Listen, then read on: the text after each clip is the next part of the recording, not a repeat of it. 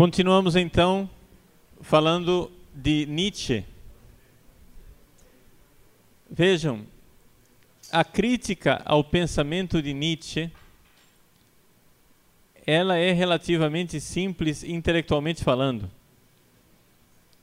Ou seja, o pensamento de Nietzsche não tem consistência alguma, em primeiro lugar, porque é um exemplo dos mais supinos de paralaxe cognitiva.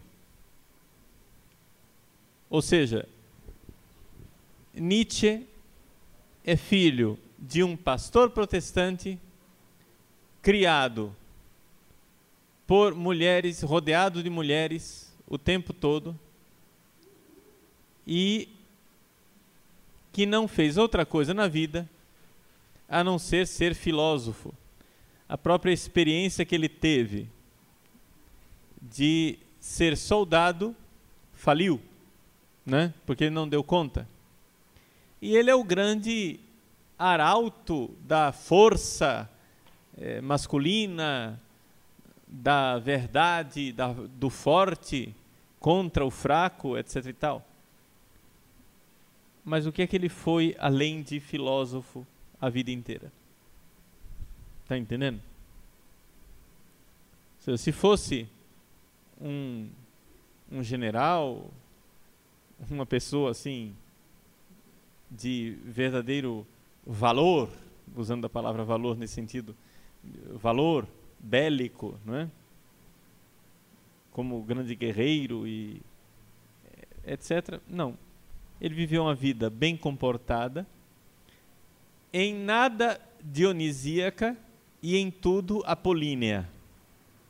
Está entendendo? Então, primeiro começa por aí.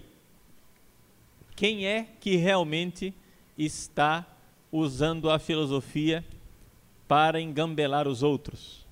São os filósofos gregos antigos ou o próprio Nietzsche, que em várias em vários trechos de suas obras filosóficas, de seus aforismas, etc., termina escondendo o gato e deixando o rabo de fora, mostrando que, na verdade, o problema dele não é um problema de argumentação filosófica e de busca da verdade, mas é simplesmente um problema de mal-estar pessoal.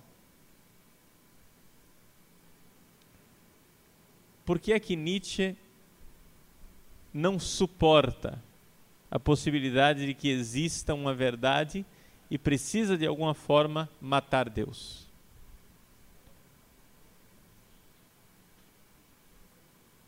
Eu não gosto de abordar a, o pensamento dos filósofos olhando somente para o lado psicológico, ou seja, do porquê é que eles disseram aquilo que disseram, né?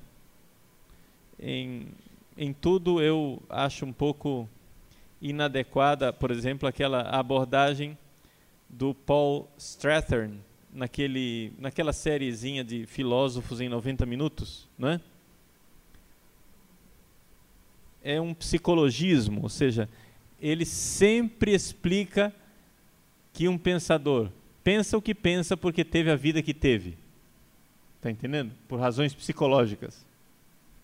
Quase como uma espécie de, de fatalismo. Não, não gosto em nada desse tipo de abordagem. Mas em Nietzsche é inevitável você se perguntar a respeito da vida e do pensamento. Por quê? Porque ele convoca as pessoas a uma mudança de vida que não está em nada de acordo com aquilo que ele mesmo viveu.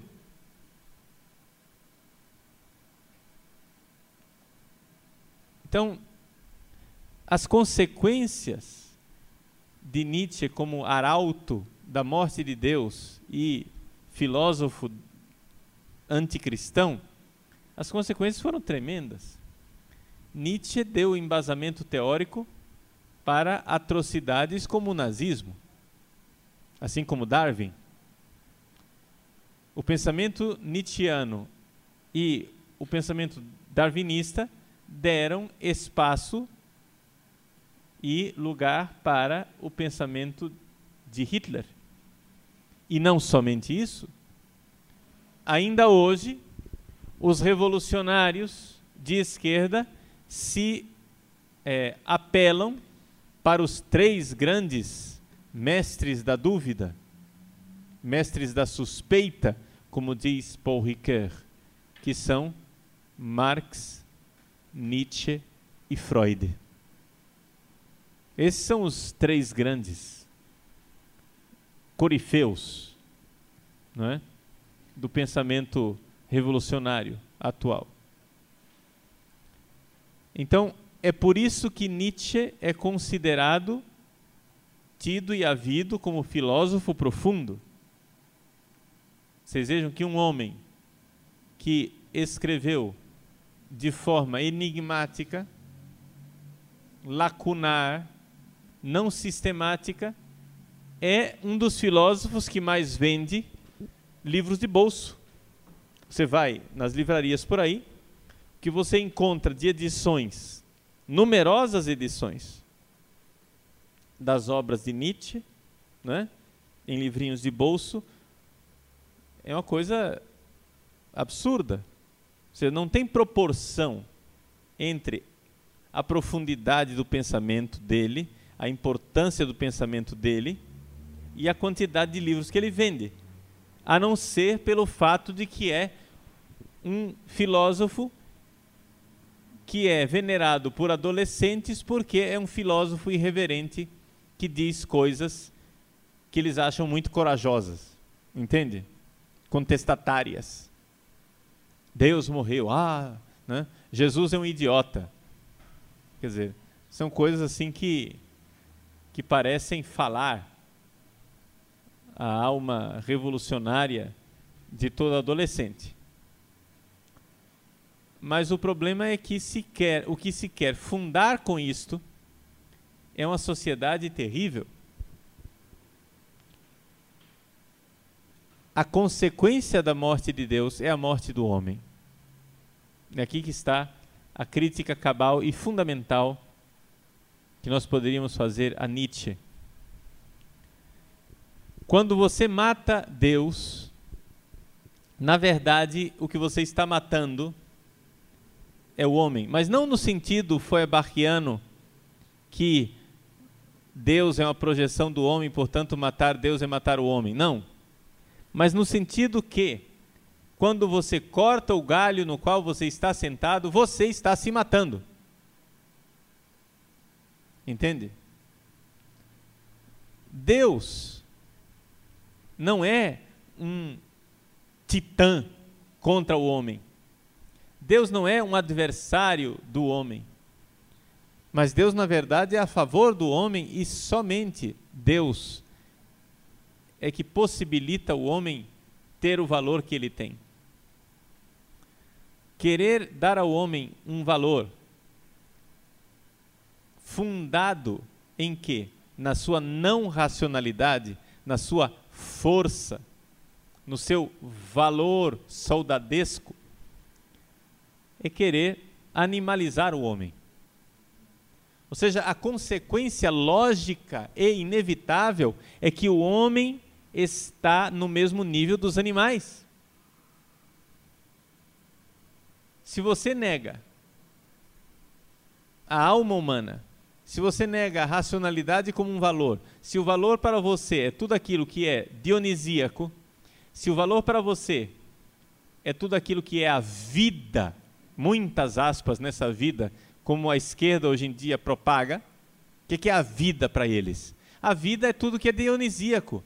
É sexo livre, eu poder me drogar, né? Vão ver o que querem saber o que é vida? Vão a Amsterdã, vão à Holanda, né? Para entender. Vejam nas ruas de Amsterdã o que é a vida para a esquerda. A vida para a esquerda é um mundo sombrio, ctônico, onde as nuvens são constantes, tudo é cinza, inclusive as pessoas. Com uma liberdade maravilhosa de poder se drogar na praça, sem ninguém me prender, de poder escolher a pessoa com quem eu quero ter relações sexuais na vitrine da loja, de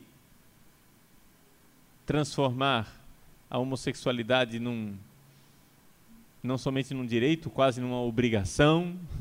Assim é a sociedade holandesa. Uma sociedade sem Deus e exatamente porque sem Deus, um homem que se mata. Querem ver o que é a sociedade dionisíaca, vão à Holanda. Um dos maiores índices de suicídio do planeta, de depressão e de falta de sentido de vida. Eis aí, matar Deus é matar o homem. Chegamos aqui àquilo que nós perguntávamos no início do nosso curso. A pergunta a respeito de Deus faz parte do ser homem, do próprio homem? E quando você mata Deus e vê que o homem se torna menos humano, nós temos aí a demonstração mais cabal daquilo que nós antes queríamos demonstrar. Você vê que as pessoas ficam menos humanas. Você vê que as pessoas, que a belíssima sociedade, que essa raça de revolucionários quer montar para nós, não é absolutamente desejável. E o que é pior? O pior é ver um bando de padres a serviço desse tipo de pensamento abjeto. Ou seja, qual é a moda dentro da Igreja Católica hoje em dia, aqui no Brasil? Você quer ser um padre da moda? Então deixa eu dizer para você como é que é ser um padre da moda. Você tem que venerar todos os pensadores que são anticristãos. Porque você fazendo isso, puxando o saco daqueles que querem destruir o cristianismo, você mostra que você é aberto ao diferente.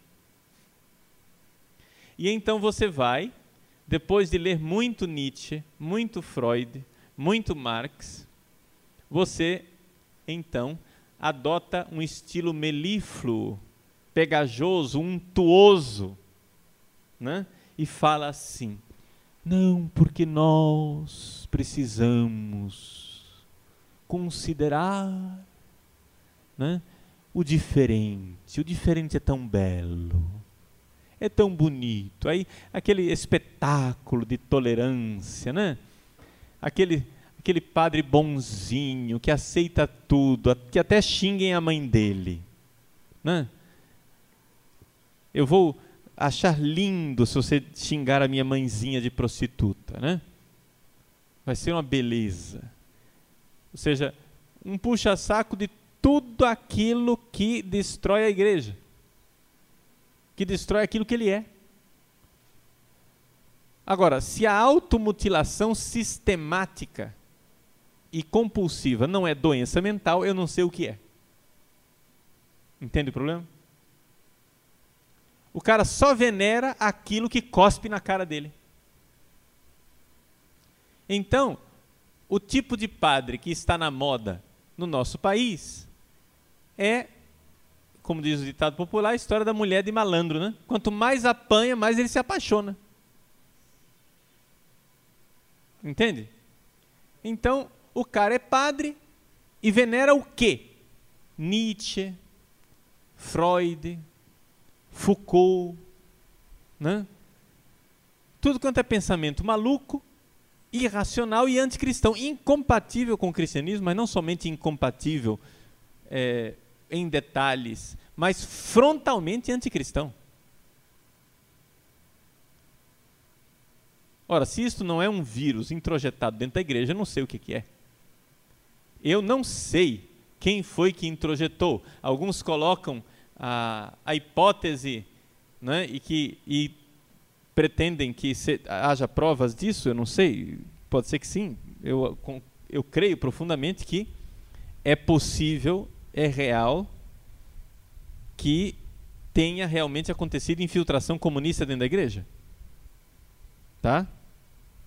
Quando eu vejo um padre José Comblan,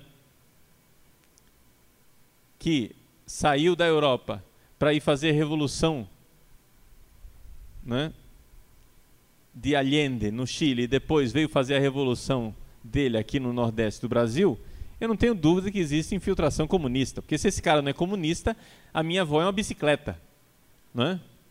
é evidente que esse sujeito nunca teve fé na igreja, ele está dentro da igreja para destruir a igreja. É evidente que é alguém infiltrado. Agora, o que eu não concordo muito assim e fico é que seja só por infiltração comunista. A coisa, a revolução que aconteceu dentro da igreja, ela, para a gente saber todas as consequências e de onde e qual é a fonte desta revolução, só se a gente tivesse acesso a o quartel-general do inferno, entendeu? Você vai lá no diabo e pergunta, escuta, o que é que você, o que é que você aprontou? Quais foram todas as coisas que você fez para transformar os padres é, católicos nessa corja de dementes na qual eles se transformaram atualmente. De gente que só venera e só gosta daquilo que destrói a igreja. Eu acho que deve ter havido infiltração comunista, sem dúvida nenhuma. Que a KGB pôs gente dentro da igreja, não tenho dúvida nenhuma. Mas acho que teve também muita outra coisa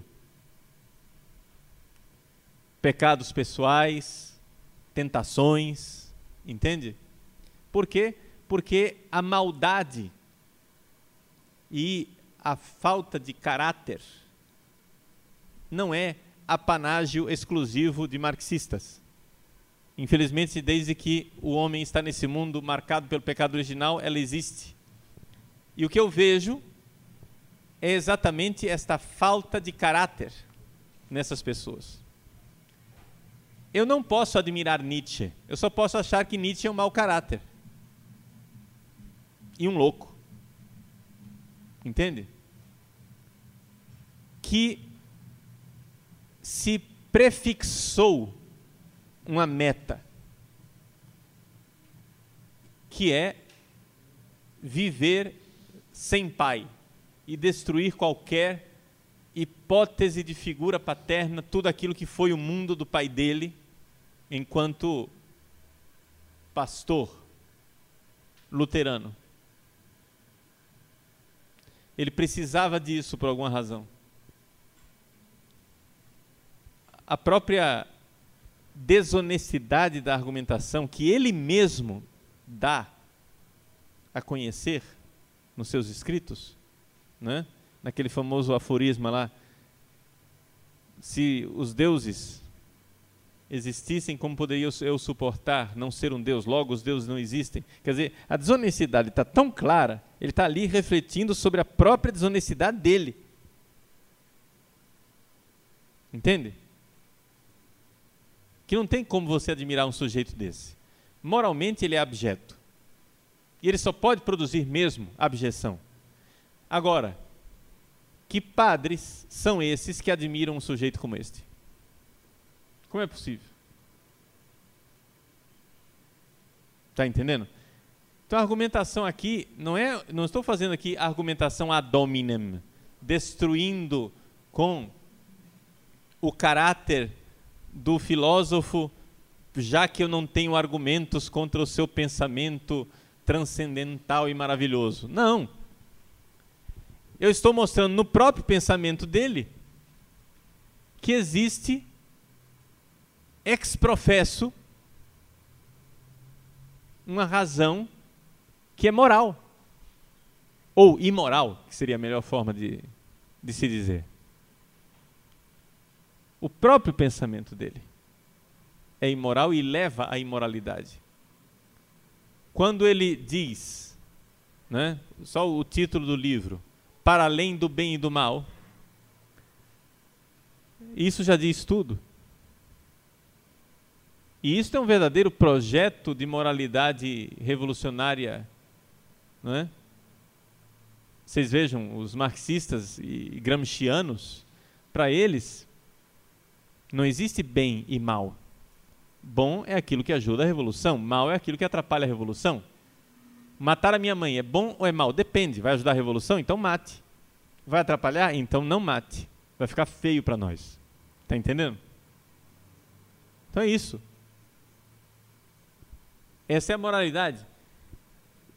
E é assim que acontece a transformação dos padres e dos seminaristas. Como é que um seminarista e um padre fica revolucionário? Não pense que o caminho é através de silogismos. Entendem? Ah, um filósofo vai sentar aqui e vai começar a fazer silogismo para vocês para convencer da verdade da revolução. Não, como é que vocês, eles fazem que você fique revolucionário? Eles fazem com que você perca o sentido da moralidade. É transformar seminaristas e padres em homens que estão para além do bem e do mal. Que não estão mais.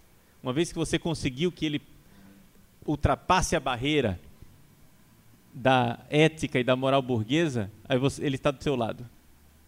Aí o cara vendeu a alma para o diabo. Exatamente essa história, ou seja, transformar seminaristas e padres em pessoas eticamente insensíveis.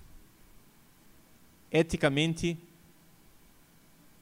capazes de qualquer trapaça. Então é por isso que a gente nota, por exemplo, hoje no clero, gente que está abaixo da média moral do país. E vejam que o Brasil nunca foi elevado moralmente, hein? Vejam que nós sempre fomos medíocres moralmente. Mas por que, é que você encontra dentro do clero gente que está abaixo da média moral de um país que já é medíocre? Como é possível isso? porque a coisa é premeditada. Vejam que dentro da Igreja Católica, a esquerda tem alguns pseudo-intelectuais, não é? Os grandes gurus. Mas a grande maioria não está querendo saber de debate, não está querendo saber de teorias, não está querendo saber de pensamento, o que eles querem é premeditadamente levar os senhores seminaristas a sistematicamente abandonarem abandonarem a moral tradicional. Então você vai e apronta, você pula a cerca, trai o celibato. E então, não, não se preocupe. É que você ainda está muito fechado. Você é muito rigorista. Você precisa se abrir, não é assim. E assim vão aos poucos cooptando. Até que o cara dá o sinal verde e aceita a imoralidade como projeto de vida. Dali para frente, então o pensamento muda. Quando o sujeito cospe na cara de tudo aquilo que sempre amou, ele está pronto para mudar a sua cabeça. Como dizia Dom Estevão Bettencourt, não é? Quem não vive o que prega, termina pregando o que vive. Então você primeiro deve, se você um dia, aprendam direitinho, tá? Se vocês um dia forem reitor de seminário e quiserem ser reitor revolucionário, se vocês são de esquerda, aprendam a ser de esquerda que preste, viu? O Padre Paulo está ensinando para vocês como é que você deve ser reitor revolucionário. Você faz o seguinte: faça festa em casa, dê bastante álcool para os seminaristas. Haja cerveja. Quando os caras, depois de muita cerveja, transarem entre si ou saírem para transar com mulher por aí, aí pronto. Aí você começou a dar um passo importante. Porque você tem eles na mão. Você quer ser padre, eu perdoo. Mas para eu perdoar, você tem que mudar. E aí você segurou. E vai aos poucos forçando o limite para fazer com que o cara aceite uma nova moralidade. Você vai e abre o evangelho e mostra como o evangelho é o evangelho da tolerância. Que Jesus nunca falou mal das prostitutas. Que Jesus nunca teve limitações com relação aos problemas sexuais. Que esse recalque sexual foi introduzido no cristianismo por São Paulo, já que São Paulo é que era recalcado. Olha as cartas de São Paulo. Você só encontra condenações sexuais nas cartas de São Paulo, mas os evangelhos não. O Jesus histórico era tolerante, ele sentava-se à mesa com as prostitutas. E então você mostra como a igreja tradicional é opressora, recalcada, como a igreja tradicional foi afetada tremendamente pelo chauvinismo machista que exclui a mulher. Você mostra como a igreja tradicional, ela vive de recalcar a pulsão sexual das pessoas, que o celibato, na verdade, é um instrumento de opressão. Porque quando você reprime a sexualidade das pessoas, as pessoas ficam agressivas e se tornam inquisidores que caçam as bruxas e as heresias. Então, você quer você veja essa esses santos tradicionais da Igreja Católica. Quem são eles? São todos um bando de homens chauvinistas, recalcados, né? que queimam bruxas na fogueira porque são machistas, são agressivos e inquisidores. Por quê? Porque tem, são celibatários, reprimiram a própria sexualidade, portanto, como consequência, eles ficam agressivos. Nós precisamos liberar. Mas já que Roma não está afim de liberar o celibato, o que é que fazemos nós? vamos acabar com o celibato pela base. Nós vamos fazer com que o celibato acabe na prática. Entendeu?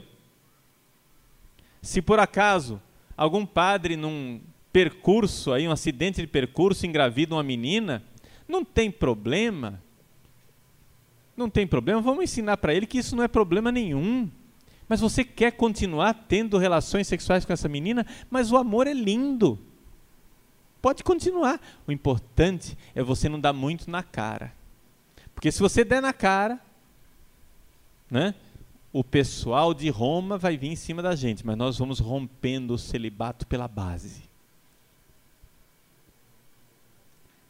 Uma vez que você fez com que esse sujeito se torne um ameba moral, ou seja, um cara sem coluna vertebral, moralmente falando, você então produzia um revolucionário. Dali para ele já não crer mais nem no sacerdócio, nem na Eucaristia, nem na Santíssima Trindade, nem nos milagres, nem na ressurreição de Cristo, nem na encarnação, é um passo. É um passo. Porque você já tem um perverso. Você precisa pegar as pessoas no seminário e curar a neurose delas, não fazendo com que elas se encontrem com o verdadeiro perdão do Evangelho, mas tirando, arrancando a lei moral de dentro delas e transformando-os em perversos. Essa é a realidade e esse é o projeto que está sendo realizado passo a passo diante dos nossos olhos. Esta é a descrição da situação de muitos seminários neste país. E infelizmente não somente nele.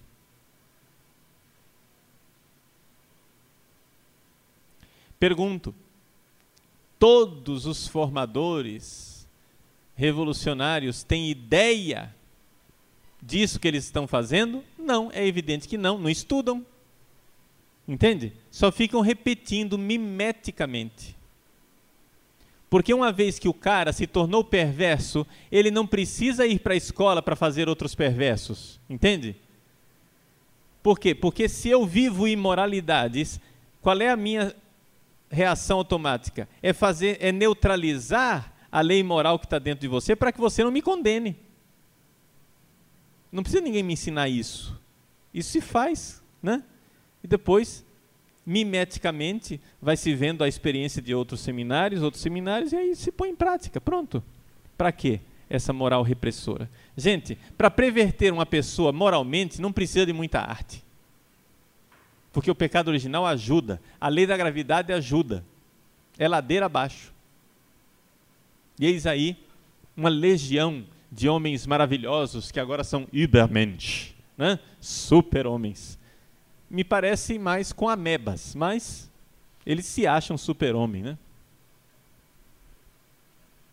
É mais ou menos a, a espiritualidade da barata, né? Você tenta matar, ela vai e corre para debaixo do guarda-roupa. Isso não é nada de super-homem. Isso é simplesmente demoníaco, destruidor. Destrua Deus e sobrará muito pouco homem para você transformar em super-homem. Por quê? Porque você, ao fazer isso, está cortando o galho no qual você está sentado.